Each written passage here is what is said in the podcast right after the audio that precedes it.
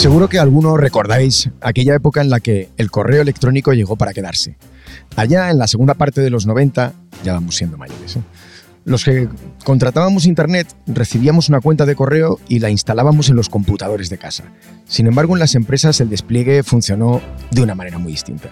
Durante varios años se extendió un debate sobre quién debía tener cuenta de correo y quién no. Y mientras la mayoría de los trabajadores, como mucho, compartían una dirección departamental y se tenían que poner en fila para que les tocara el turno de poder utilizarlo, en nuestras casas nos enviábamos ya correos electrónicos con total facilidad. En pleno despliegue de la inteligencia artificial generativa, ¿ocurrirá lo mismo en las empresas? ¿Y qué impacto tendrá si se pierde tiempo en ese despliegue?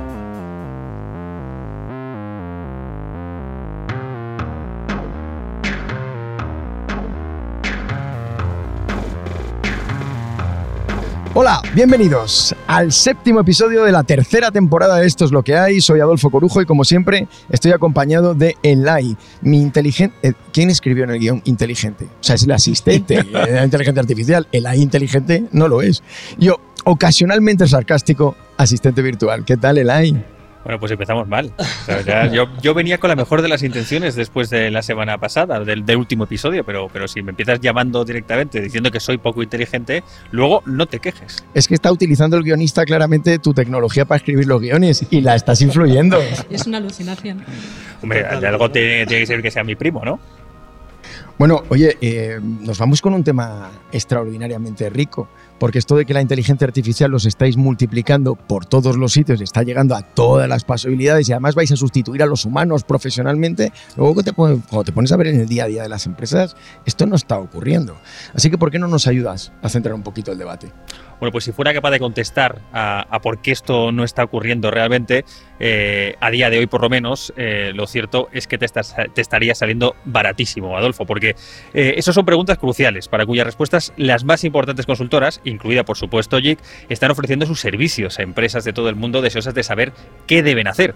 Es evidente que implementar la IA generativa en grandes empresas con modelos de trabajo complejos y grandes equipos multidisciplinares es un reto mayúsculo.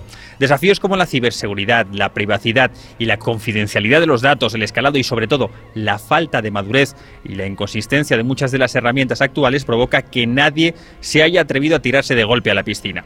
La mayor parte de las empresas, como decías, por precaución, desconocimiento o falta de presupuestos, están limitando a meter el pie e ir probando con pilotos controlados antes de zambullirse de lleno en el agua. Bueno, como el tema tiene bastante chicha, no solo tenemos aquí a los contertulios habituales. Hola Inma, ¿cómo estás? Hola, ¿qué tal? Roberto. Hola Adolfo, buenos días. Julio. Hola Adolfo. ¿Preparado?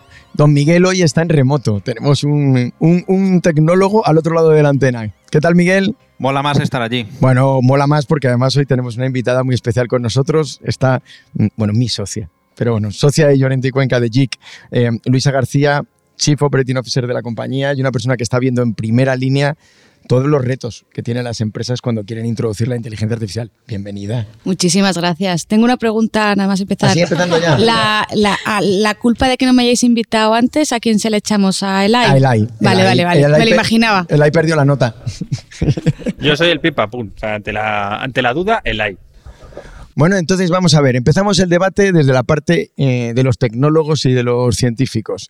Señor eh, don Julio Gonzalo, ¿por qué las empresas estamos teniendo problemas para introducir ya los avances de la inteligencia artificial generativa? ¿Ya que, ¿A qué lo supone un científico como tú? O sea, ¿a qué, a qué lo atribuirías? Esa es una pregunta muy complicada que voy a dejar que... Que no, que no vas a responder. Que no voy a responder. voy a dejar que la conteste mi experto de cabecera, que es Miguel, pero te voy a hacer un preámbulo para, plantear la respuesta. Te voy a contar primero una anécdota de hace poquito que estaba dando una charla sobre chat eh, GPT, What else? Y, después de la charla se me acercó una persona y me dijo, mira, yo mm, resulta que trabajo en una compañía de ciberseguridad. Y de repente un día nos hemos dado cuenta de que nuestros programadores estaban usando Copilot y ChatGPT para programar. Y claro, se nos pusieron los pelos de punta. Eh, esta persona me dejó contar la anécdota siempre que no revele el nombre de la compañía y es una anécdota genial. Revela dos cosas, ¿no? La primera, pues eso, efectivamente, los problemas de contarle a un supercuñado todas tus cosas íntimas, porque al siguiente que se suba al taxi se las va a repetir. O sea, estos programadores estaban compartiendo código y, cosas, datos completamente confidenciales con, con, con, una inteligencia artificial que se lo iba a volver a soltar al primero que pasara por allí. ¿no? Ese es un problema enorme. Y el otro, la otra cosa que pone manifiesto, que me parece súper interesante, es el tema este de la disrupción de la IA generativa en la que las empresas solo tienen dos opciones. Una es tirarse a la piscina. Y la otra es que sus empleados lo estén usando sin que ellos sean conscientes, sin que la empresa lo sepa, ¿no? No hay más opciones. Después de esta intervención de Julio, eh, termina el episodio. Ha quedado claro las razones que tenemos para no instalar.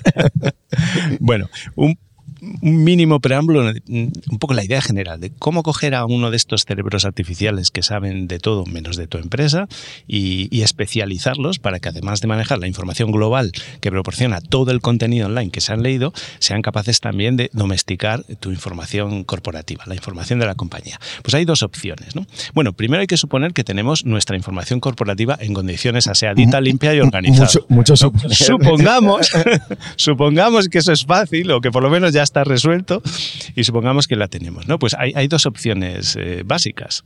Eh, la, más evidente es hacer un fine tuning, que es como llamamos al hecho de hacerles expertos en nuestros datos. Tienes tu cerebro artificial con billones de conexiones sinápticas que se ha leído todo lo que hay en Internet y ahora quieres actualizar todas esas conexiones, todo ese cerebro, para que asimile también tu información.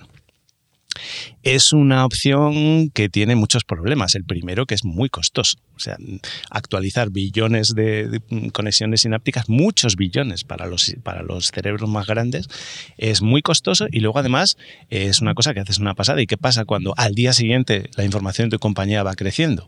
¿Cómo mantienes eso? Entonces es una opción francamente compleja. Y la, la opción 2, una opción mucho más sencilla que es eh, algo que se llama... Julio, ¿eh?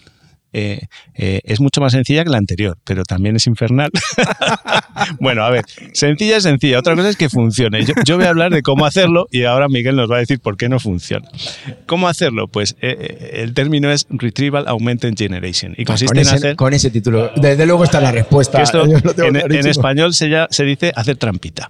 Y es, tú usas un cerebro general y cada vez que necesitas mm, hacer una consulta sobre tu compañía, pues la consulta que tienes, primero, buscas información en los datos de tu compañía con un sistema de búsqueda de información normal y corriente.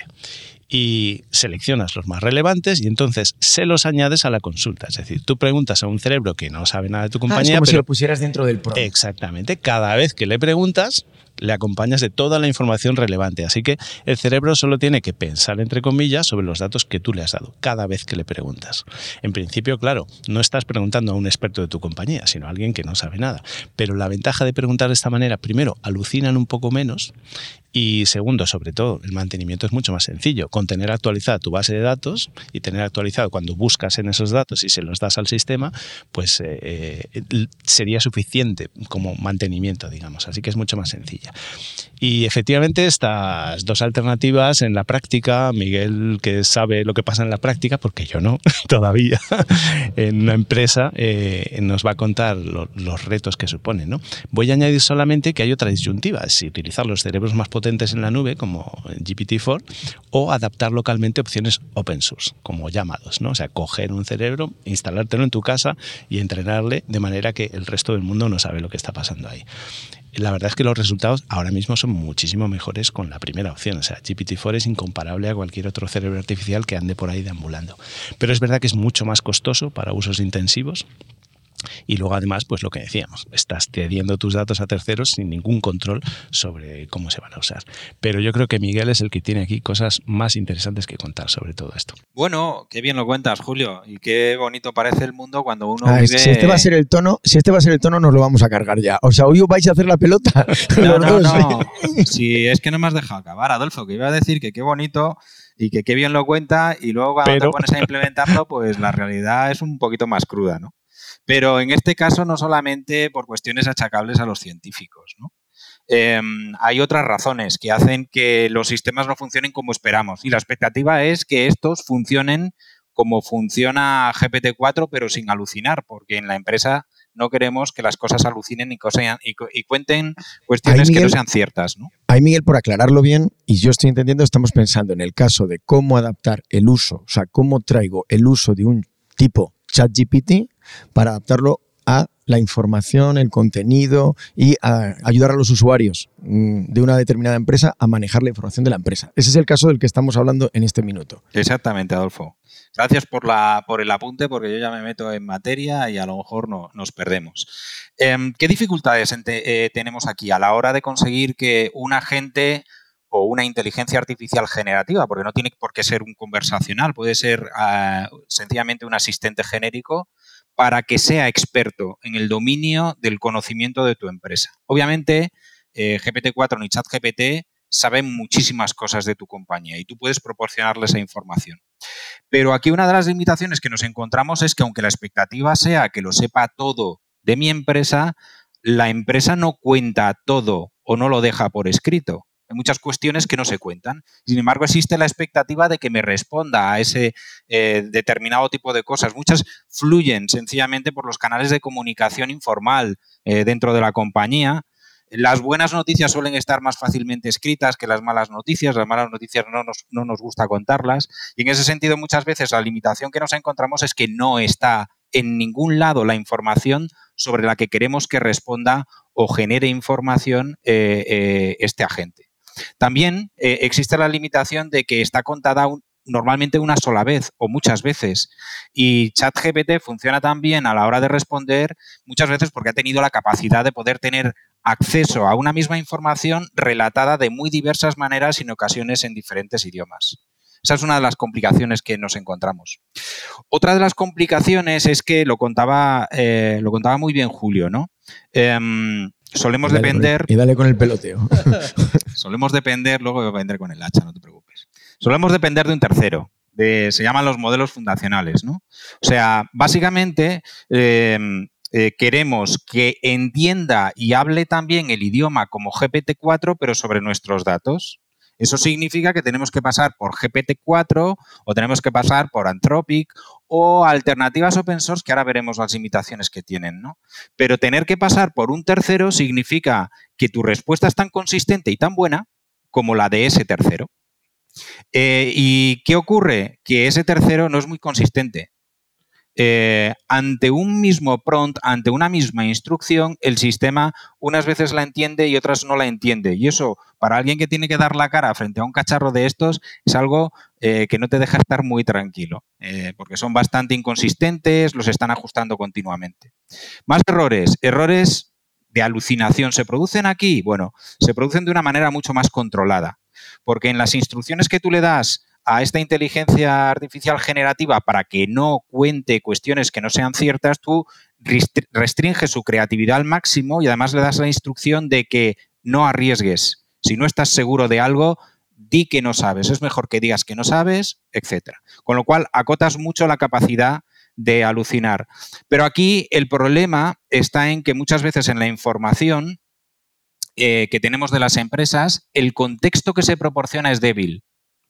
Eh, y ahora profundizaré un poco en esto. El contexto es débil significa que tú no sabes eh, hasta qué punto un dato lo dices de un señor Fernández que es un señor Fernández X o es el señor Fernández que tú quieres, eh, del que tú quieres saber algo, o que es del director general de la compañía en el año 2022 mm, y yo quiero saber algo de la actualidad. Entonces, ahí se producen errores de interpretación que hacen que el sistema atribuya determinados libros que ha escrito una persona que realmente nunca los escribió porque había otro. Hemos sacado el tema. que se llamaba de una manera parecida. Eh, hay otras cuestiones que tienen más que ver con eh, cuestiones más formales, del tipo de incertidumbre en los límites de facturación. Nosotros ahora mismo estamos construyendo soluciones con la incertidumbre de que no sabemos si el proveedor de turno nos va a limitar eh, la API por el volumen de acceso de peticiones que le hacemos. Nos tienen concedido una determinada cantidad. No es una cuestión de que pagues o no pagues, sino sencillamente que te dicen, incluso el propio Microsoft muchas veces eh, dentro de los servicios de Azure, eh, al, al, acceder a OpenAI te dice, podemos limitártelo en cualquier momento por cuestiones de disponibilidad. Eso a la hora de construir servicios es un limitante considerable. Pero mira, aprovechando que tenemos aquí a Luisa, porque este tema es, interesante el caso, ¿no? Nosotros dentro de JIC hemos instalado un, un bot mm, que teóricamente explota todas las capacidades conversacionales. Y aquí claramente Miguel es el proveedor y Luisa, tú eres la cliente. Miguel se está intentando curar de antemano diciendo que esta es una labor imposible. Pero, pero sí me gustaría, Luisa, que, que dijeras, ¿qué hemos detectado? Que no convence, que son problemas cuando se instala, para que tú, Miguel, nos pongas el ejemplo de a qué se debe, o sea, de estos eh, casos que nos estás poniendo, ¿no? Lo digo porque estamos viviendo la experiencia en directo. Sí, estamos viendo la experiencia en directo pero creo que uno de los aciertos, eh, aparte del desarrollo de la solución por parte de Miguel, es cómo la planteas al equipo, que es de entrada plantearlo como un trabajo de innovación en el que queremos tener el feedback y queremos experimentar y queremos aprender. Claro, tenemos la suerte de que lo que nosotros podemos ofrecer a nuestros clientes nos sirve a nosotros internamente también. Entonces es muy fácil hacer ese piloto o ese experimento de bajo riesgo internamente para que cuando llegas al cliente ya tienes algo bastante, bastante bien montado, como estamos nosotros ahora, ya nos sentimos más, más cómodos. ¿no? Evidentemente ha habido una primera fase en que las respuestas que nos daba nuestro chatbot eran voy a decir ridículas, porque yo una vez le pregunté quién era la persona más guapa de la compañía y no me dijo que yo, por tanto estaba absolutamente, absolutamente... No fuiste la única, ¿eh? Sabes que una de las preguntas más repetidas fue precisamente quién es el más guapo o la más guapa. Es que fomenté, es que yo fomenté ese, hice campaña para ver si preguntándolo muchas veces...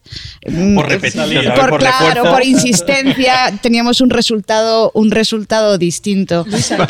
hay que no fue así para que te salga la respuesta. Claro. La trampita que ha dicho. La trampita que ha dicho. Claro. Em, eh, y luego, claro, nos hemos dado cuenta de que nuestras fuentes de información eran el punto de partida sobre el que teníamos que trabajar mejor, ¿no? Convivían documentos actualizados con otros que no lo eran, eh, había muchas cosas en esa memoria colectiva de la que habla Miguel, pero no accesibles. Em, y, y eso también al final nos lleva a una decisión que va más allá de cómo quieres o para qué quieres utilizarla y generativa en este tipo de herramientas, sino que tiene que ver con con qué filosofía quieres que trabaje tu organización en relación a la información, su disponibilidad y la convivencia con la incertidumbre, que creo que al final es de lo que vamos a acabar hablando todos en este, en este capítulo. Menos mal, Luisa, que has puesto un poco de cabeza, porque yo, por alusiones, ahora contra Julio y contra, contra Miguel, debo decir que, claro, echarle la culpa a los modelos fundacionales, a los grandes modelos de lenguaje, si la expectativa es que nos convirtamos en el oráculo de Delfos, pues es probable, ¿sabes?, que, no lleguemos a eso, pero si estamos buscando, como dice Luisa, un caso de uso pues muy concreto que responda a las preguntas de los trabajadores sobre eh, cuántos días, eh, cuándo se pueden coger los días, dónde se tienen que meter para cogerlos, quién es el más guapo, que eso con refuerzo también se puede, se puede terminar de poner, pues es realmente un caso de uso que se puede conseguir y con buenos resultados. Al igual que si le preguntamos eh, mm, sobre una base de datos concreta, que es un caso de uso también mm, eh, que con una gran efectividad, eh, acceder a mm, el contrato que se hizo en el bueno, eso te lo hace muy bien, te lo puedes resumir. Claro, si empezamos a buscar cosas mucho más complicadas, el reto es mucho mayor, pero como todo, hay que empezar andando y luego ya correremos. Ahí, Miguel, no sé por qué, Luis ha puesto ejemplos, eh, bueno, yo creo que el hecho de que estemos haciendo todo el recorrido en prueba y entrenamiento y que esté participando toda una compañía, yo ya lo sugiero. Creo que es una experiencia que deberían estar haciendo cualquier empresa en el mundo porque aprendes mucho del propio funcionamiento, digo para el usuario generalista, eh, que lo sabe.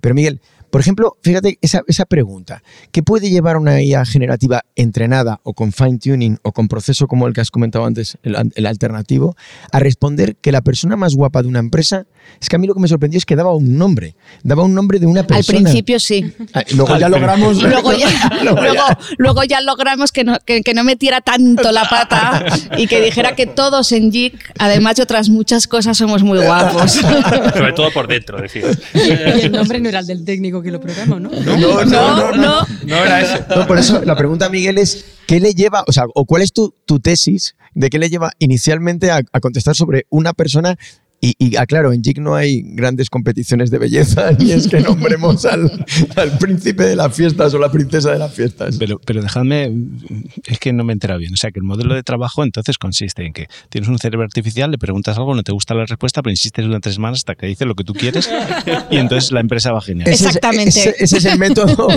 de Luisa. Pero con las personas de verdad me funciona. La bota malaya. O sea, la clave aquí, Adolfo, retomando tu pregunta, eh, está en la parte de retrieval, de la explicación que dio, de la mala explicación que dio Julio, que no se entendía nada. ¿Te gusta más así? Así me gusta. Sí.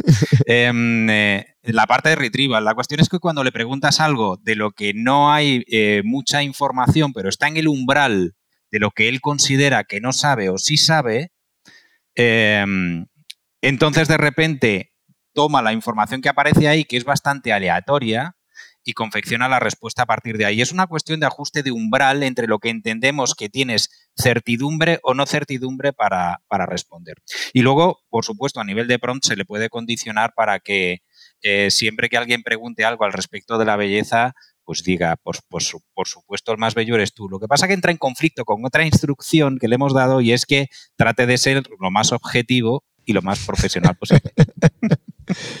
Eh, eh, y, tenías a nivel de argumentación, ¿qué ocurre con la confidencialidad de los datos? Porque eso también es una problemática que a todos nos preocupa, ¿no? Y antes, eh, yo creo que Julio también citaba en la anécdota un tema con la empresa de ciberseguridad.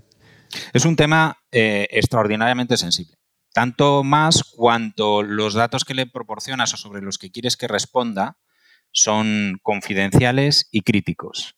Em, pero no es una cuestión que entre dentro solamente de em, la preocupación de la empresa, sino que desde un punto de vista de compliance eh, existe un problema asociado al hecho de que tus datos, tú no los eh, o los datos de tus clientes, datos confidenciales, no los custodies convenientemente. Actualmente, para poder conseguir un nivel de performance en la comprensión y en la expresión en un determinado idioma y en español especialmente.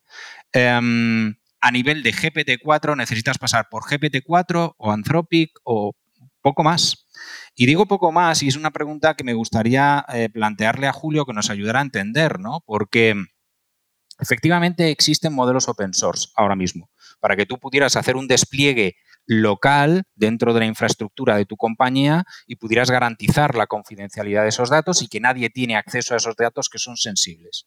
Em, existen eh, proyectos de software libre en el ámbito del lenguaje, pero cuando uno va a trabajar con ellos en inglés más o menos dan el pego, siguen sin estar al nivel de los grandes modelos fundacionales, pero dan el pego bastante bien. Ahora bien, intentas interactuar en castellano y un llama a dos, que puede ser la máxima expresión, eh, confunde castellano y portugués y es extraordinariamente mucho más torpe a la hora de poder expresarse en este idioma. Tú, Julio, em, ¿crees que el open source en el ámbito del lenguaje fuera del inglés em, podrá llegar a tener un nivel de performance? ¿Se incentiva? ¿Existen recursos? cómo ves esta cuestión? Eh, la posibilidad existe, desde luego, y además está probado en otros ámbitos que cuando las cosas se hacen en modo open source, la cantidad de gente desde muchos sitios y con muchas perspectivas que puede ponerse, digamos, a arrimar el hombro para un mismo objetivo, hace que se avance más rápido que con cualquier empresa, por todopoderosa que sea. ¿no? Lo hemos visto con el caso de la imagen, que em, Stable Diffusion es una iniciativa open source y que ha acabado superando a la calidad, por lo menos temporalmente, durante un cierto espacio de tiempo, a la calidad de, de los modelos de OpenAI. Entonces podría suceder con el texto también. Ahora, efectivamente, en la actualidad, el modelo más potente eh, que tenemos open source, el cerebro artificial eh, más grande, entrenado, pues tiene como un 0,13% de los datos de preentrenamiento son en español.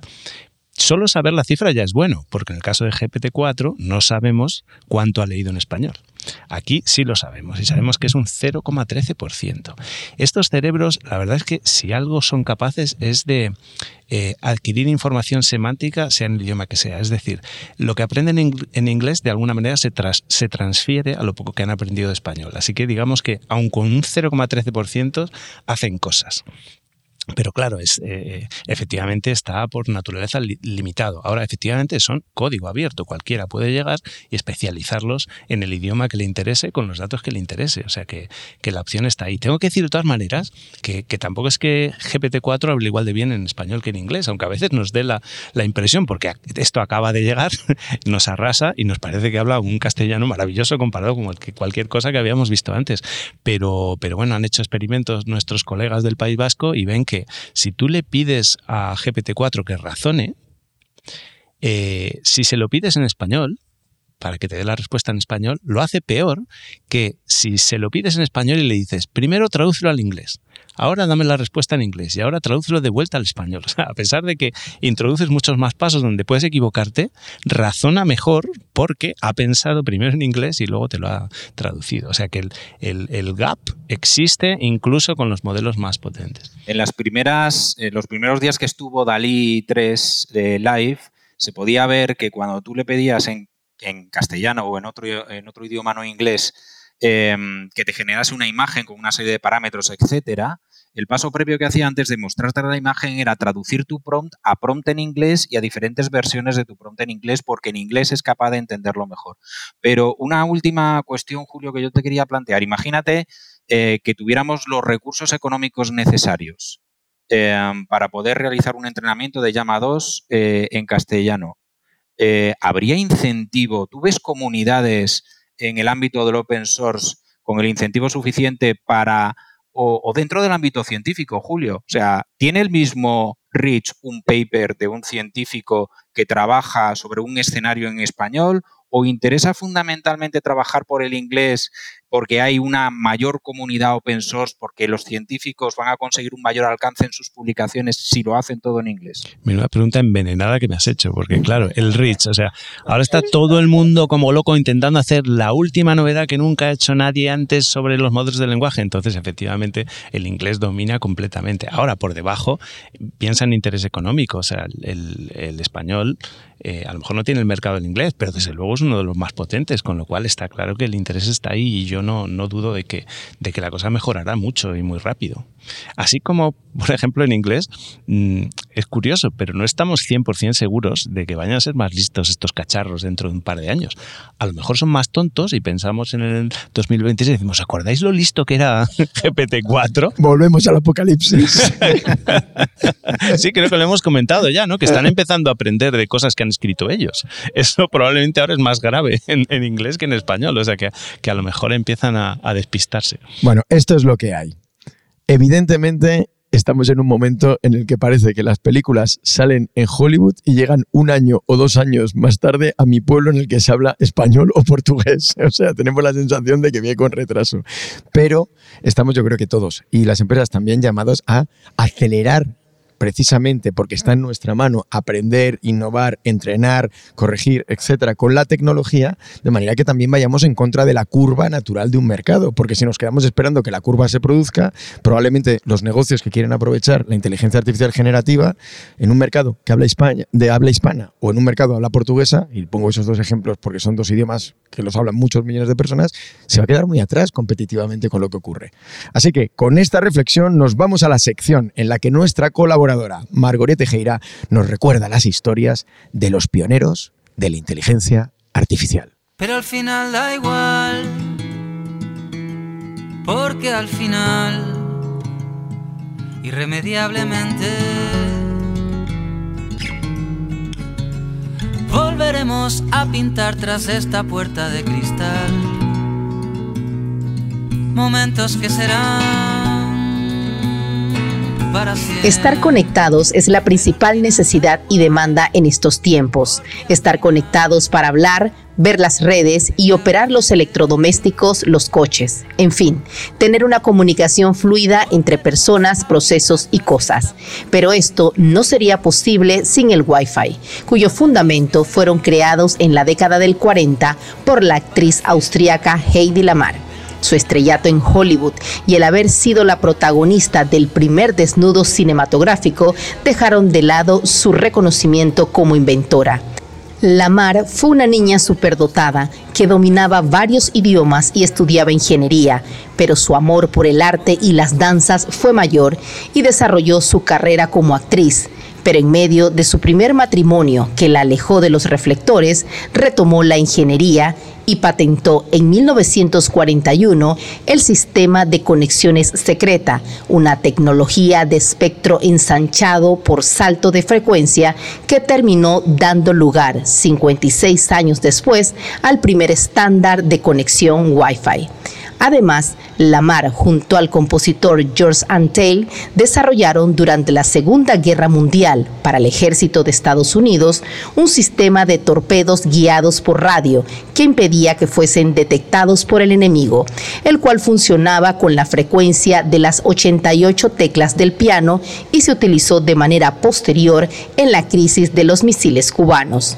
En Austria, el 9 de noviembre se conmemora el Día del Inventor en honor a Lamar, quien murió a los 85 años.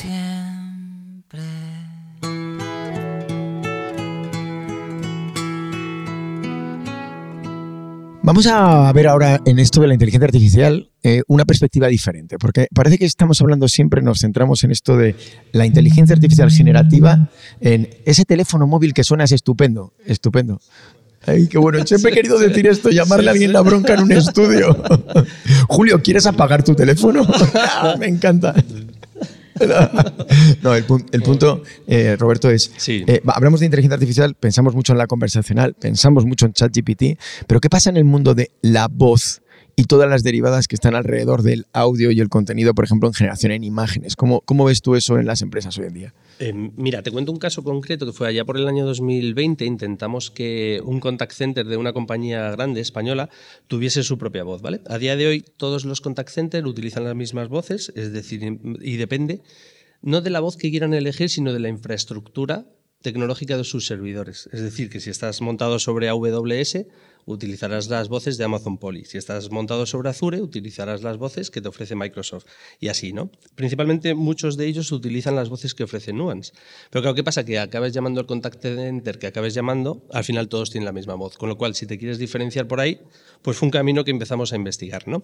¿Y qué ocurrió? Pues eh, hicimos un esfuerzo titánico porque allá por el 2020 no era tan fácil clonar una voz. Clonamos la voz de una persona que grabó 22.000 archivos de audio, el técnico tuvo que sacar 22.000 archivos archivos y con la transcripción y los 22.000 audios cruzando uno contra otro, al final se pudo clonar esa voz. Con lo cual se originó ese sistema, esa caja negra, ¿no? a través de la cual pasa un texto y devuelve una voz, que se denomina comúnmente TTS, Text to Speech. ¿vale? Eh, ¿Qué ocurrió? Que al montar esto sobre los servidores donde estaba el asistente virtual de ese contact center, pues generaba unos costes enormes en términos de variabilidad brutales porque cada vez que hacía una consulta tenía que generar de nuevo ese audio. ¿no? Y no solo eso, sino que también al final generaba latencia, con lo cual al final en un contact center es el peor de los eh, problemas a los que te puedes enfrentar, ¿no? que yo le pregunte algo y por muy bien que me responda, que pase tiempo, al final acaba siendo una experiencia nefasta. ¿no? Entonces en aquella ocasión no pudimos hacerlo. A día de hoy yo creo que tampoco podríamos, ¿no? Aunque... no, no. Es que es la realidad, ¿no? Aunque a día de hoy, para clonar una voz, le carguemos cinco minutos de audio, sería muy complejo de nuevo meternos en esa infraestructura, ¿no? Pero bueno, a día de hoy sería posible, sería posible, ¿no? Sí sería posible si montásemos... sería posible, pero no sería posible hacerlo. no, sería, sería un proyecto factible, factible. A ver cómo sales de ahí, Roberto. Aunque sea el modo piloto, que nos gusta mucho, Miguel, ¿verdad? Nos gusta mucho pilotar. Eh, bueno, os cuento. En términos de voz, a día de hoy eh, se producen las voces de dos formas distintas. ¿no? Una son la síntesis de voces, es decir, aquellas voces que se crean con los datos de muchas personas, con lo cual el resultado no se parece a ninguna de ellas. Y aquí están los grandes fabricantes, pues Google, Amazon, Microsoft y demás. Y sobre todo dos compañías que están haciendo las cosas muy bien, que son eh, Eleven Labs ¿no? y Coqui.ai. una alemana que viene de, Common Voice, un proyecto muy interesante de mochila que se hizo hace unos años. Yo me lo voy apuntando todo. ¿eh? Apúntatelo todo porque yo dejo los datos para que vayáis pausando y dándole al play. se trata de aprender a través del podcast, ¿no? bueno, y otro es la clonación. La clonación, como os decía antes, en el caso que hicimos en 2020 fue titánica la labor, ¿no? Pero a día de hoy es bastante más factible porque podemos cargar audios y en cuestión de, pues nada, minutos, tener una voz, eh, podría clonar tu voz, Adolfo, y a ponerte a hablar en portugués, que sé que lo hablas ya fenomenal, en inglés, que sé que lo hablas fenomenal. Oye, pero que estamos en el peloteo. O sea, el programa de hoy es almibarado. pero te no es normal, Luisa, ¿eh? No, de hecho, yo la lectura que hago es que no nos hace falta Adolfo. Si podemos clonar la voz, entonces. Claro, ahí ya nos hemos confundido completamente. Está la, la, creatividad. Bueno, a lo que vamos, a día de hoy, esas son las dos maneras, ¿no? Al final de obtener resultados. ¿Qué pasa? Que podemos obtener el resultado, pero luego meterlo en términos de infraestructura y demás es complejo. Más allá de que prehagamos algo, ¿no? Es decir, podemos hacer algo que es eficiente y efectista desde un caso de uso muy concreto, pero meterlo en términos de infraestructura, pues ya requiere proyectos más complejos. Y respecto a la imagen que me decías, ¿no? Eh, nos estamos centrando aquí, sobre todo desde el área de JIC, ¿no? En hacer eh, avatares para mezclarlos con la voz, para hacer, pues, por ejemplo, acciones para eventos, ¿no? donde podemos hablar a un CEO en cosas que no ha hablado, o, por ejemplo, podemos hacer viajes para con su, con su correspondiente autorización. sí, sí, sí, eso siempre. Eso siempre, siempre. Y luego lo borramos todo, para que no haya, no, no, sin lugar a dudas. Si caen malas manos, ¿eh, Roberto? Sería terrible, ¿verdad, Miguel? bueno, en términos de, imagen también me gustaría eh, diferenciar tres cosas distintas, ¿no? Por un lado, lo que es la imagen, aquella que generas cuando subes una foto de una persona y te hace como una especie de lip sync, es decir, solo te mueve los labios, este el resultado es muy extraño. Aquella que puedes hacer también utilizando herramientas de inteligencia artificial muy potentes, que ya te llevan a un segundo estadio, ¿no? como pueden ser la creación de avatares de NVIDIA o de MetaHuman de Unreal Engine, ¿no? o otras herramientas como Agent, Synthesia o DID que te permiten ya generar avatares. ¿no? Al final lo que acabamos haciendo es un resultado, pues un vídeo sorprendente eh, pero bueno, llevado a términos de infraestructura, es lo que decíamos, ¿no? a lo que estamos hablando hoy, desde lo que puedo crear a lo que puedo hacer que la gente dentro de mi empresa pueda crear en tiempo real o, mis clientes puedan utilizar, puedan experimentar, hay un camino largo que estamos pues, resolviendo, sobre todo a base de, pruebas, de pilotos, ¿no? que yo creo que en el momento en el que estamos, pero no de una manera muy mainstream todavía, ¿no? muy masiva, muy eh, eficiente y efectista para pruebas de producción en tiempo real, quizá. ¿no? ¿Y, y cuáles son, cuál es la reacción? Porque tú estás todo el día trabajando con empresas donde estas posibilidades están abiertas. ¿Cuáles son las principales razones que llevan a una empresa a decir, uff, todavía no estamos preparados o, es demasiado pronto o no lo podemos hacer? Porque luego las razones para poderlo hacer yo creo que son evidentes, pero el punto es dónde están estas barreras, que dónde te encuentras. Yo creo que has, hablado de algo muy importante en la introducción, que es quién es el propietario de todo esto, ¿no? Es decir, a día de hoy hay, un, esto es agua y aceite, ¿no? Yo creo. A día de hoy es muy difícil decir, no, esto es tecnología esto es comunicación, esto es marketing, esto es publicidad, esto es contenidos. Yo creo que todos debemos encontrar el mejor uso de esta herramienta, ¿no? Al final, para nosotros mismos, para nuestras áreas, y acabarán surgiendo pilotos, proyectos y casos reales que vengan desde el área de tecnología, otros que vengan desde el área de marketing, otros que vengan desde el área de publicidad, y todos serán muy buenos y muy eficientes, ¿no? Pero yo creo que es eso, que no hay como un, eh, un ecosistema claro de usos, de casos de usos, de propietarios o, de un quién debe usar esto en la organización o para quién está esto disponible, ¿no? No sé si. Bueno, no, sí, lo que, lo, que, lo comentas está bien. Yo, yo, también veo muchas veces ese complejo, me lo encuentro en el mercado de empresas que dicen es que nosotros no somos tan sofisticados. Claro, para mí estas cosas no son tan sofisticadas. Es una cuestión de probar, es verdad que depende para qué lo vas a utilizar, pero tampoco es que sea extraordinariamente sofisticado. O sea, yo veo el uso que hace hoy un niño de 8 o 9 años generando una imagen, incluso con esta estructura de ciertos avatares, y, y a ver, que no es, no es el colmo de lo sofisticado Simplemente que la cabeza hay que tenerla un poquito abierta. Los chavales de 11 años son los auténticos expertos en ChatGPT, sin ir más lejos. Yo lo que creo también esto es, eh, esto es una herramienta, ¿no? Igual que Twitter es el mismo para todos y depende de la creatividad y el caso de uso que le demos. Yo creo que vamos más camino hacia eso, ¿no? Al final un tonto con una herramienta es un tonto aquí y allá, ¿no? Entonces, la clave está en cómo la utilicemos, en la creatividad que le demos a esa herramienta, ¿no? Y una de las cosas, nosotros estamos haciendo muchos casos de uso que son geniales, pero porque estamos montando un stack de herramientas que nos permiten hacer un resultado muy, muy potente, ¿no? O sea, que yo creo que está en la creatividad que le demos a la herramienta, ¿no? Al final. Aquí hay muchos clientes que nos piden, y me gustaría eh, preguntarle a Robert y, también a Luisa, ¿no? El, ¿Qué voy a ganar con ello? Y en muchas ocasiones no es un tema de retorno de inversión, es un tema del rol, ¿no? del retorno of learning. Yo no sé cómo lo estáis viviendo vosotros también a título interno, digamos, eh, Luisa, o, con los clientes con los que tú interactúas, Robert? Para mí es una cuestión del orden de las preguntas y creo que todavía falta empezar por el para qué. Sí, y, totalmente. y normalmente en el mundo empresarial nos resulta más fácil empezar por el cuánto y el cómo y como decía ahora Roberto, el, y, de quién, y de quién es esta, de quién es la criatura, ¿no? Y no es un fenómeno nuevo. Yo me acuerdo cuando Adolfo eh, lanzó y desarrolló toda nuestra práctica digital hace unos cuantos años, que siempre ponía el mismo ejemplo. Cuando hablábamos, por ejemplo, del uso de redes en las compañías, y decía, esto es como si ahora nos estuviéramos peleando por dónde está la máquina del fax. Y dices, bueno, ¿qué más da dónde esté la máquina del fax? El caso es qué quieres hacer con ella y para qué la quieres, para qué la quieres utilizar. ¿no?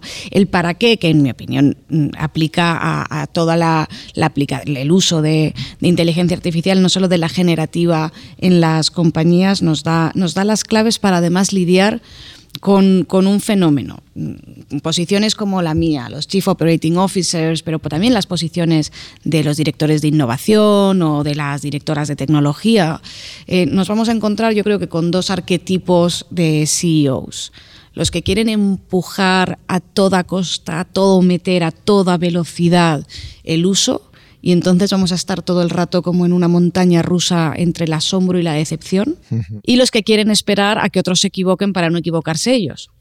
Y entonces vamos no solamente a perder un tiempo precioso en la competitividad que nos pueden dar las herramientas, sino en lo que creo que es más importante, que es el cambio de mindset y el cambio de skill sets. Eh, el mindset más en la capa directiva probablemente y los skill sets en toda la, en toda la organización. Y, ya ante ese para qué, a mí ya me parece un driver bastante interesante el decir para que lo probemos para que lo conozcamos y para que nos acostumbremos. Eh, hay muchas cosas que ya te pueden dar un rédito económico, que te pueden aportar valor, por supuesto. Pero la primera ventaja es la de ir transformando la organización y también de una manera más, eh, más fácil de entender que a la que estamos acostumbrados o nos enseñan en las escuelas de negocio, donde todavía nos dicen, no, no, los experimentos hazlos calladito y luego ya los enseñas cuando lo tengas el paquete listo con un lazo rojo para presentar, ¿no? En lugar de decir, transmitiendo hacia adentro y hacia afuera que estás probando, experimentando y entrenando a tu gente, ya estás trasladando una ventaja competitiva. No necesito que me digas que el 100% de tu presupuesto de innovación ha revertido inmediatamente en el valor del negocio. Lo que necesito es que me digas que tienes un presupuesto de innovación y que estás intentando eh, transformar tu, tu organización gracias a ello. ¿no? Yo creo que además la fricción con, estos cacharros, efectivamente, o la haces desde arriba, todos juntos, probándola juntos y viendo sus límites juntos, o te encuentras con que tus empleados lo están usando de manera que no te cuentan y además con una, quizás, con una imagen completamente falsa de lo que te ofrece. Yo me quedé preocupadísimo Está apuntando con el dedo a Roberto. Está apuntando al pasado. ¿eh? Hace unos días eh, hice la pregunta que hago últimamente en todas las audiencias a las que voy de si, si tenéis que decantaros ChatGPT, ¿qué es para vosotros? ¿Un loro o una superinteligencia artificial que nos da 100 vueltas a los humanos? en, la primera vez que lo hacía en una audiencia completamente general, sin conocimientos técnicos, un 60% pensaba que era una superinteligencia artificial. Entonces, claro, estamos hablando de un supercuñado. Impresionante, pero un supercuñado. Tomarlo como un oráculo que te va a contar la verdad de todo, claro, luego te encuentras casos como lo del el abogado que hace un caso eh, que cita jurisprudencia falsa y dice, ay, yo no me podía imaginar que esta superinteligencia me la iba a meter doblada de esta manera. Entonces, el que el que efectivamente tus empleados entiendan los límites, para qué sirve y para qué no este, estos cacharros es fundamental. Es que para eso, y esto, esto yo puedo hablar como estoy al final metido en todas las reuniones en las que está Adolfo, porque yo al final soy su asistente también, no solo para las cosas bonitas, sino para las feas también, estoy ahí.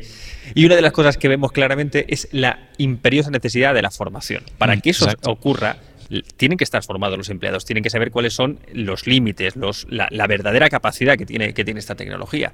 Y otra cosa importante que también está viendo Adolfo y estamos viendo con muchos clientes, cuanto más alta llegue esa formación, mejor va, va, va a permear en, toda la compañía. Si esta formación se da primero a la capa directiva, que son como líderes los que mejor van a identificar cuáles son las, las, el potencial real que tiene esta, esta tecnología, eh, van a ser también, mm, pues va a ser mucho más fácil identificar posibles casos de uso e integrar a las diferentes áreas de una compañía, que además ahí es donde está la riqueza, no es solo cuando está el área de marketing el área de comunicación, sino cuando trabajan de manera integrada el área de IT, con el área de comunicación, con compliance o con jurídico. Y ahí es donde surge un poco la magia. Eh, al hilo de lo que decías, el otro día estaba en un evento y dijeron una estadística brutal que era que el 40% de las compañías americanas ya están, o de los trabajadores de las compañías americanas ya están utilizando herramientas de IA generativa. Pero lo gordo es que el 70% de los jefes no lo saben. Ahí, estamos. y también citar una frase que me encanta respecto a lo que decía Luisa también, que es que he vuelto a retomarla, que era en términos de IA y de aplicaciones y demás, yo creo que lo que tenemos que hacer es esto, pensar grande, empezar en pequeño y movernos rápido. ¡Buah! Rey de, el rey de los quotes. bueno, Luisa, eh, bueno, antes hablábamos de un bot y lo que queríamos hacer a nivel de la intranet, pero, pero tú tienes bajo tu responsabilidad también todo el desarrollo tecnológico de la compañía. Eh, y creo que estamos con ansiedad porque no estamos encontrando cosas que vemos anunciadas, no las estamos encontrando realmente para, para poder utilizarlas luego internamente, ¿no? Y eso también genera una frustración, creo yo, en la empresa. Total, como yo decía antes, nos movemos entre el hype y la decepción permanentemente. Y claro, nuestros partners tecnológicos lo que intentan es crear las barreras de entrada para que no perdan tiempo en sus desarrollos o en sus estrategias comerciales y tú no te vayas al, otro, pero por otro lado el otro se encarga de ponerte los dientes largos permanentemente eh, cuando los desarrollos no son, no son tales. ¿no? Em, quieres probar Duet de Google, consigues con muchísima dificultad tener usuarios usuarios de prueba, porque además, igual que antes decía Julio de las dificultades idiomáticas o, Miguel, pues en función de en qué mercado estés, de qué tamaño sea tu compañía, vas a poder o no tener acceso y luego además cuando lo pruebas pues tampoco era para tanto. Y no, es mi primo más listo no no no eh, pero pero incluso si lo fuera tampoco tienes que en la contraparte una respuesta clara que te permite planificar y que te permite decir, ah, vale, pues entonces mi coste de licencias el año que viene se va a multiplicar por tres o me comprometo durante X tiempo para poder mm, vigilar y tal yo creo que nos vamos a tener que acostumbrar a vivir con ese ámbito de incertidumbre en la gestión de nuestros presupuestos, de nuestros recursos durante una temporadita y que probablemente no, tengamos también que cambiar el cómo tomamos esas decisiones o cómo implementamos esas iniciativas en las organizaciones y que nuestra manera habitual de decir probamos la herramienta que sea con un número de usuarios limitado. Si esto es satisfactorio, pues ya tomo la decisión para un periodo medio para el total de la organización, no sea tan lineal y nos tengamos que ir a un estoy probando varias en diferentes grupos, permito que convivan durante un periodo más amplio y, intento negociar un espacio de flexibilidad mayor para poder ir adaptando a, los avances que, que haya. ¿no? De nuevo, la ventaja, lo que decíais antes, los trabajadores y los colaboradores en su vida personal ya están haciendo eso los sistemas muchísimo más cerrados de épocas pasadas también estaban muy condicionados a que necesitaban un nivel de formación y entrenamiento para el deployment dentro de las organizaciones que cambiarte de Microsoft a Google era un drama georgiano. Y sin embargo ahora probablemente tu colaborador tiene muchísima menos fricción y puedes hacerlo de una manera mucho más rápida. Buena suerte con que te dejen, pero en eso estamos. y, desde el punto de vista, por ejemplo, de, expectativas que tú crees que tendrías, que te gustaría que tuviéramos a nuestra disposición ya, pensando en estas capacidades de la inteligencia artificial, no sé, pues ahora estamos en el periodo de, elaboración de presupuestos. Bueno, a mí una que me gustaría sería la perspectiva de que me ayudara a plantearme escenarios de cara al año que viene.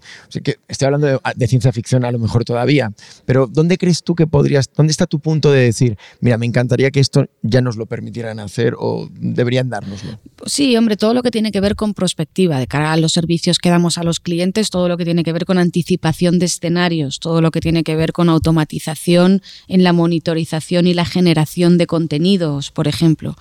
Pero volvemos a lo mismo, no le puedes pedir a ninguna inteligencia artificial que prediga escenarios si no tienes, eh, si no le has dado acceso a los datos, no puede predecir el pasado, perdón, predecir el futuro sin conocer el pasado y el pasado lo va a predecir en función de cuál haya sido tu estructura y tu gobernanza de, datos y cómo los pones a disposición o no. ¿no? Em, nosotros, em, ¿qué estamos intentando, intentando hacer?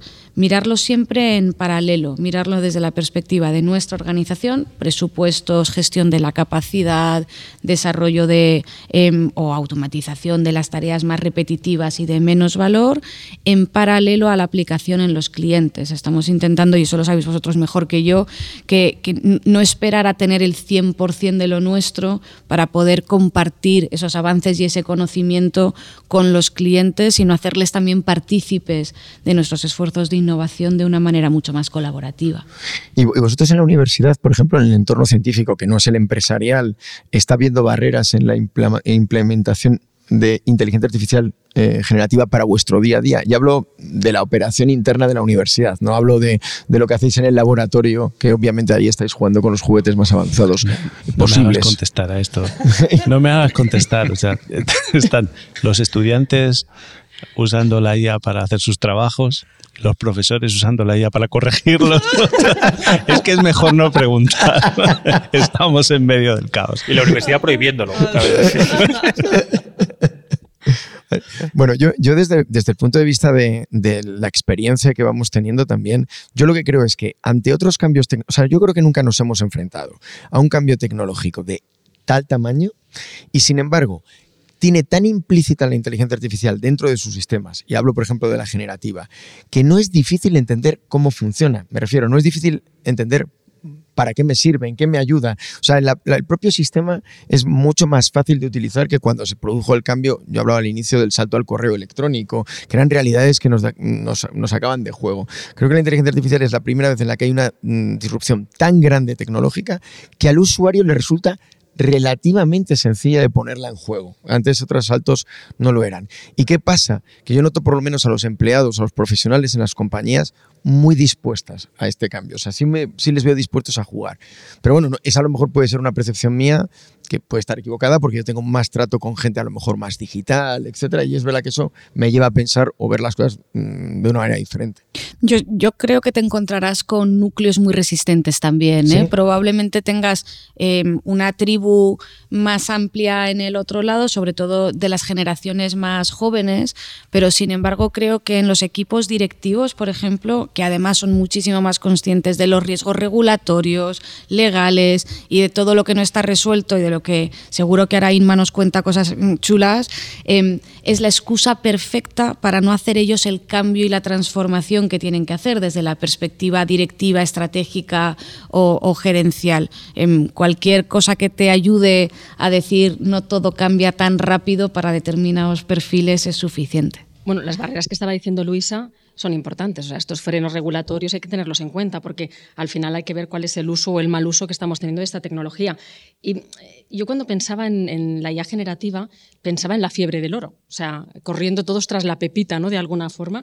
Y es que hay muchas compañías que han empezado, que han empezado a estar, que han visto pues, que es una ventaja competitiva y, al final todos queremos tener ese copiloto que nos ayuda pues, eh, a, que, a escribir un email por ti, a tener el PowerPoint por ti, pero es una espada de doble filo, ¿no? De alguna manera hay un caso, yo sí me voy a atrever a decir el nombre porque además ha sido sonado aquí, eh, Julio, que es lo que pasó con Samsung en, Corea.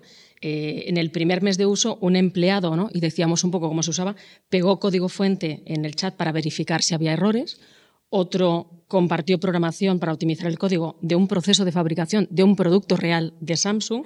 La de la Coca-Cola. Por ejemplo.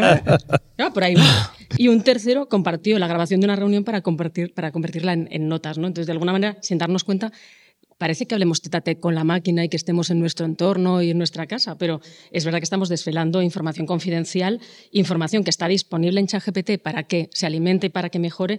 Y aquí tú decías, ChatGPT es como el cuñado Julio, si es como el cuñado chivato, además, que, no guarda secretos. bueno, eso, es vuestros cuñados, los míos, por ejemplo, Iván Pino. No, no, no, no, El mío no se escucha, el mío tampoco. bueno, eh, ¿qué hizo Samsung en este momento? Porque es al final esa inquietud que tienen las compañías, ¿no? Primero limitar esos posibles riesgos, pero luego al final lo tuvo que prohibir. Y no es la única compañía, o sea, al final lo ha prohibido Goldman Sachs, lo ha prohibido Citigroup, lo ha prohibido incluso Apple, hasta que no hubiera una regulación, ¿no? Que es un poco lo que decíamos, o hasta que realmente no generen un chat propio o un sistema propio. ¿no? Y no ha sucedido solamente en las empresas. O sea, más gordo para mí es que Italia prohíba, como prohibió el uso de chat eh, GPT, básicamente por abril o mayo, con efecto inmediato. ¿Por qué? Porque estaba recopilando datos personales de manera ilícita para entrenar sus sistemas. ¿Cómo acabó? pues lo mismo, en este caso eh, Italia pidió a poner ya, eh, hay una, una, modificación urgente y una modificación urgente porque al final es verdad que se no pierden competitividad si no tienen una solución como país, si no se activa pronto. ¿no? Y OpenAI actuó rápidamente mejorando la transparencia. Hablábamos de apocalipsis, entonces eh, es verdad que se hace cada vez más necesario esta regulación, una regulación que no es fácil y una mayor transparencia y marcar esos límites o esos estándares para tranquilidad de todos. ¿no? Y aquí hay dos visiones, tenemos la de Estados Unidos de alguna forma, donde Biden dice prioridad nacional y son los grandes, es Google, Meta, Microsoft, Amazon, OpenAI, que está eh, firmando un acuerdo con la Casa Blanca para regular. ¿Para regular qué? Pues que expertos independientes pongan a prueba sistemas mm, antes de que lo usen los usuarios y para ver cuál es esa transparencia, seguridad y funcionamiento. Lo mismo España, que ya sabemos que históricamente somos los más eh, puristas, pero también la Unión Europea, que eh, se ha dado un paso más con la nueva ley de la inteligencia artificial, que es la primera en el mundo y que se integrará en el 2026. ¿no? Y que va más allá de ChatGPT, o sea, no regula la tecnología, sino el uso o el mal uso que decíamos antes de esa tecnología, ¿no? cuál es el riesgo potencial para los derechos y para la salud de las personas. Y hay diferentes riesgos, desde lo que se encuentran muchas compañías que nos encontramos día a día y que nos preguntan, que es un riesgo mínimo. dices, bueno, ¿cómo uso la plataforma de generativa? ¿Puedo crear o usar una imagen, un vídeo, un audio? ¿Qué pasa con los deepfakes? Bueno, pues aquí, riesgo mínimo, por tanto no hay preocupación. Simplemente lo que se va a pedir es que se etiquete como un producto generado por IA también para saber que lo estamos usando y decidir si lo seguimos usando o no, y también porque nos permite proteger los derechos de autor, unos riesgos más altos, recursos humanos en muchas ocasiones dice, ostras, yo estoy evaluando candidatos con inteligencia artificial, o sea, puedo o no puedo. Si puedes, el riesgo en este caso es aceptable aunque sea alto y requiere supervisión humana, requiere más seguridad y alta calidad de datos, o aquellos riesgos inaceptables donde realmente se van a prohibir. Y recordar que habíamos hablado en algún episodio del scoring social, de alguna forma, donde había incluso un sistema policial que con un análisis predictivo veía si una persona podía tener más riesgo o no de generar un delito. ¿no? Pues eso estaría o muy reglado o prácticamente prohibido. ¿no? Ante esos riesgos, claro, las preguntas de las empresas son, ¿significa que debemos usarlo? o debemos dejarlo de usarlo, ¿no? Y nos esperamos un poco a los riesgos. Y aquí un poco está la pregunta. Es, hablábamos de acelerar antes, sí o sí hay que estar y hay que testar. Pero fíjate, en el tema de la regulación, porque lo que comentas son los marcos regulatorios que todos tenemos en la cabeza, ¿no? Pero el otro día, a mí últimamente estamos eh, ayudando a muchas compañías a ponerle cierta cabeza y sentido común al uso de la inteligencia artificial generativa en los departamentos de comunicación y marketing. Y tenía una charla con una multinacional eh, grande que tenían la posibilidad, tienen a su disposición que su proveedor ofimático les ha mm, puesto, les ha activado el módulo de utilizar la IA generativa y lo está utilizando el departamento de comunicación para escribir notas de prensa. Bueno, esta compañía adquiere empresas, eh, por ejemplo, en los Estados Unidos. Y una de las cosas que estaban trabajando con esas notas de prensa era la comunicación de la compra de la compañía que estaban comprando en Estados Unidos. Claro, la pregunta que me hicieron es muy pertinente porque de pronto el director de comunicación me dijo, oye, pero una cosa, espera, espera, espera, espera, espera. Claro, mi contrato con la empresa ofimática, que es general en el uso de los servicios ofimáticos y de nube y que cubre una serie de circunstancias, estoy convencido que no cubre el hecho de si le he dado información confidencial o inside information de una operación financiera, o lo que es lo mismo, que si la SEC audita porque ha habido una filtración de información sobre la operación financiera que vamos a hacer y eso altera el precio de la operación, cuando la SEC haga la auditoría y me pregunte a mí con qué herramientas he trabajado y yo le diga, utilizo, por ejemplo, un sistema que redacta las notas de prensa, me va a decir que he facilitado una información confidencial a un tercero y pensar que en este tipo de operaciones financieras los acuerdos que tienes con tu despacho de abogados o con el banco de inversión o con una agencia de comunicación cubren específicamente la operación, no vale el genérico. O sea, cubren específicamente. O sea, yo no puedo venir a decir, no, yo tengo un acuerdo con mi despacho de abogado general. No tengo que decir que tengo un acuerdo sobre la operación que estoy trabajándola, ¿no? Claro, de pronto los tipos se dieron cuenta Y hubo un momento en la sala de pánico escénico de decir, Dios, le hemos contado al sistema lo que vamos a hacer como planes. ¿no? Inmediatamente cuando salió esa pregunta, luego trabajamos entre todos cómo podríamos haber hecho uso de esa inteligencia artificial sin meternos en un riesgo. Y era tan sencillo como no facilitando los nombres propios de las compañías, no facilitando los números económicos de la operación. Y sin embargo, el sistema te puede ayudar igual a redactar una nota de prensa. No necesitas poner el nombre de quién estás hablando, no necesitas poner el quote del que vas a hablar o del CEO que vas a mencionar, ¿no? O sea, juntos encontrabas una manera de utilizarlo. Ahora bien, la regulación general luego tiene que llegar a esos momentos de los contratos privados. Y si mi proveedor de ofimática me está dando este servicio, debería recoger dentro del contrato que tengo con él que me está cubriendo. Eh, fijaros lo que os estoy diciendo antes, cuando hay una inspección de la SEC, imaginaros las multas económicamente y lo que supone para la operación y conocemos un buen nombre, un buen número, perdón, de nombres de CEOs de compañías norteamericanas que han tenido que dejar de ser CEOs en circunstancias de inside information. O sea, es un tema con, con, con bemoles, ¿eh? con impacto. Pero es que hay algunos, eh, ya no hay que esperar siquiera a la regulación que, va a venir de Europa, ya la regulación existente, la ley Rider, por ejemplo, una de las cosas que, que deja clara es que los sindicatos tienen derecho a conocer cómo está eh, entrenado ese, algoritmo, por ejemplo, para eh, asignar tareas eh, o a los, a los raiders. Esto mismo aplicará también a la inteligencia artificial generativa, de manera que si una empresa está utilizando esto para hacer, por ejemplo, los turnos de las tiendas, podrían decirle, oiga, ¿y por qué está haciendo esta selección? Y el sesgo, que ya hemos hablado muchas veces de sesgo, podría hacer que, por ejemplo, estuviera poniendo las horas de por la mañana a la gente que viviese en un radio inferior a un kilómetro, porque en términos de efectividad, para el modelo dirá, bueno, estos van a llegar pronto y pongo siempre a los que están por la mañana cerca y a los que están por la tarde lejos. O a, a los hombres, porque eh, infiero que no tienen eh, a lo mejor cargas familiares. O sea, al final esto esto es muy, muy, muy, muy importante y tiene implicaciones importantísimas que no, como decía Adolfo, la mayor parte de las empresas no son conscientes. Mucha transparencia. Lo que pasa es que, claro, yo soy el líder de una empresa. Yo ahora recuerdo el caso italiano, que lo hablamos cuando estábamos preparando este episodio. Yo soy una empresa que estoy adaptándome para incluir la inteligencia artificial en mi día a día. Yo necesito tener un escenario de certeza desde el punto de vista, eh, eh, eh, por lo menos legal.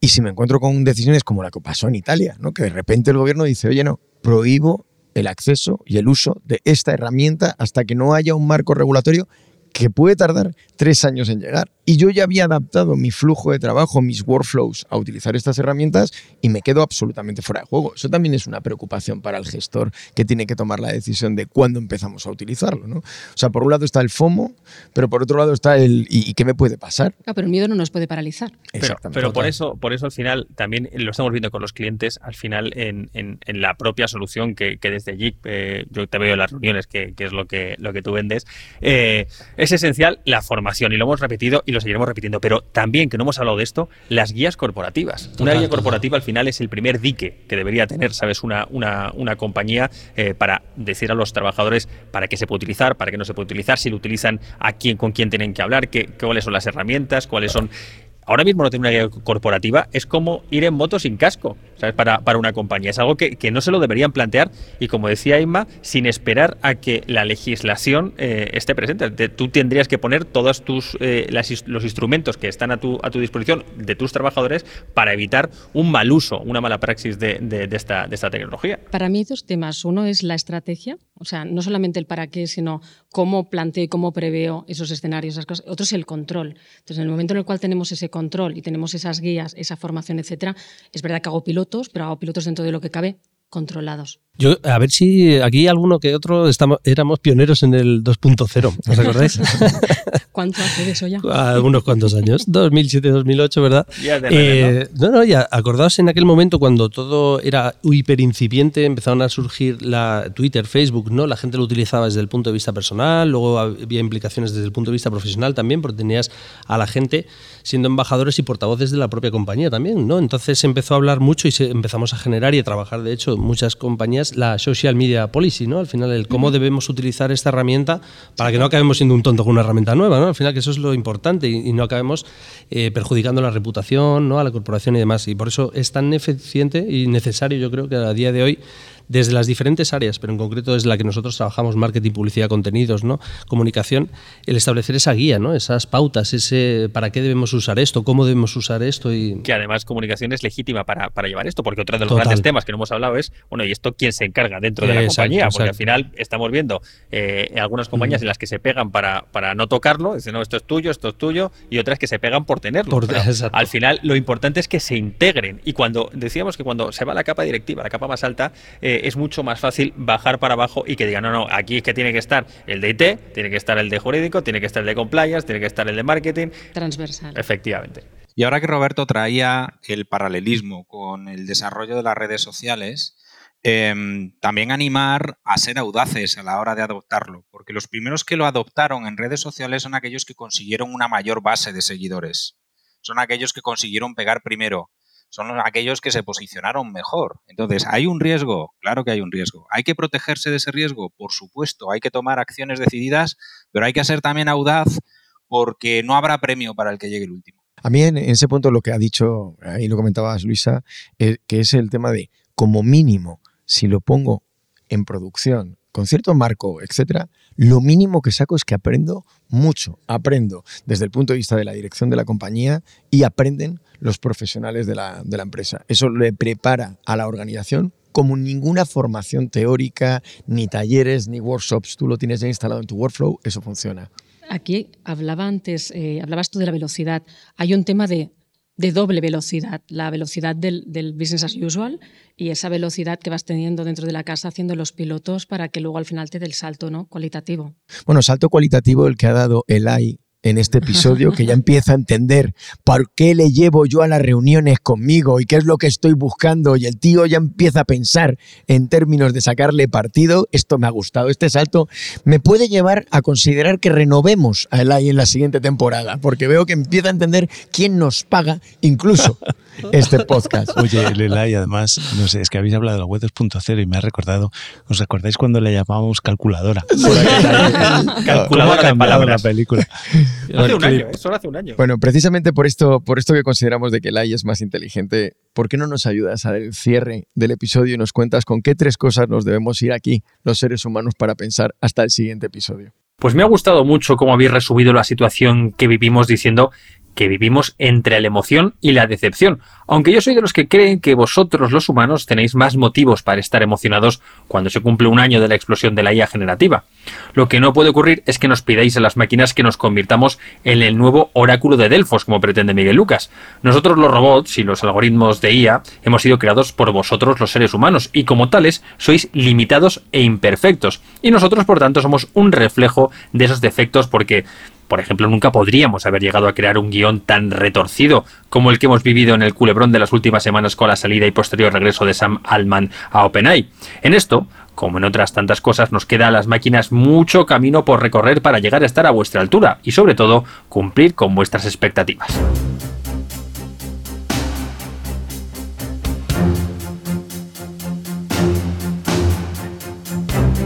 Llegamos al final de este episodio. Bueno, Luisa, muchas gracias por haber venido. Gracias a vosotros, me ha hecho mucha ilusión. sabes quién es el culpable, el AI, y tienes un sitio en esta mesa. Me encantaría volver cuando el AI me invite. bueno, pues hasta dentro muy poquito. Inma, chao. Chao, hasta la próxima. Querido Miguel, recupera ese pie. Amigo, gracias, chao. Chao, Robert. Chao, un placer. Este es el primer episodio que hago ya siendo parte de Dick, mucho más ilusionado todavía. Y creemos, y creemos que de verdad vas a tener algún otro más. Ya gracias, gracias. Julio, yo sé que hoy te ha costado mucho no meterte con nuestra compañía porque hoy hemos hecho, hoy hemos hecho un poquito de, de, push marketingiano. Soy el único que no ha recibido una oferta de empleo. Es verdad, ¿eh? ¿eh? llegará, llegará. De toda esta tertulia. Apúntalo. Yo, yo creo que, que pensaba sustituir a Eli por ti, pero claro, con el avance que ha dado hoy no es posible. Muchas gracias, Julio. A vosotros. Si te ha gustado esto es lo que hay, no dejes de suscribirte al podcast en la plataforma que utilices habitualmente. Será un subidón para todos los que lo hacemos posible y que no somos solo los que hoy hemos hablado. Detrás se encuentran los equipos de Deep Digital, de JIC, la consultora global de comunicación, asuntos públicos y marketing, y el equipo técnico de la propagadora, con Chema Valenzuela a la cabeza de la producción y con Alberto Marrodán a los mandos de la ambientación musical. Ya sabéis, Esto es lo que hay. Te esperamos en nuestra próxima conversación sobre la inteligencia artificial y su impacto en nuestro mundo. Chao.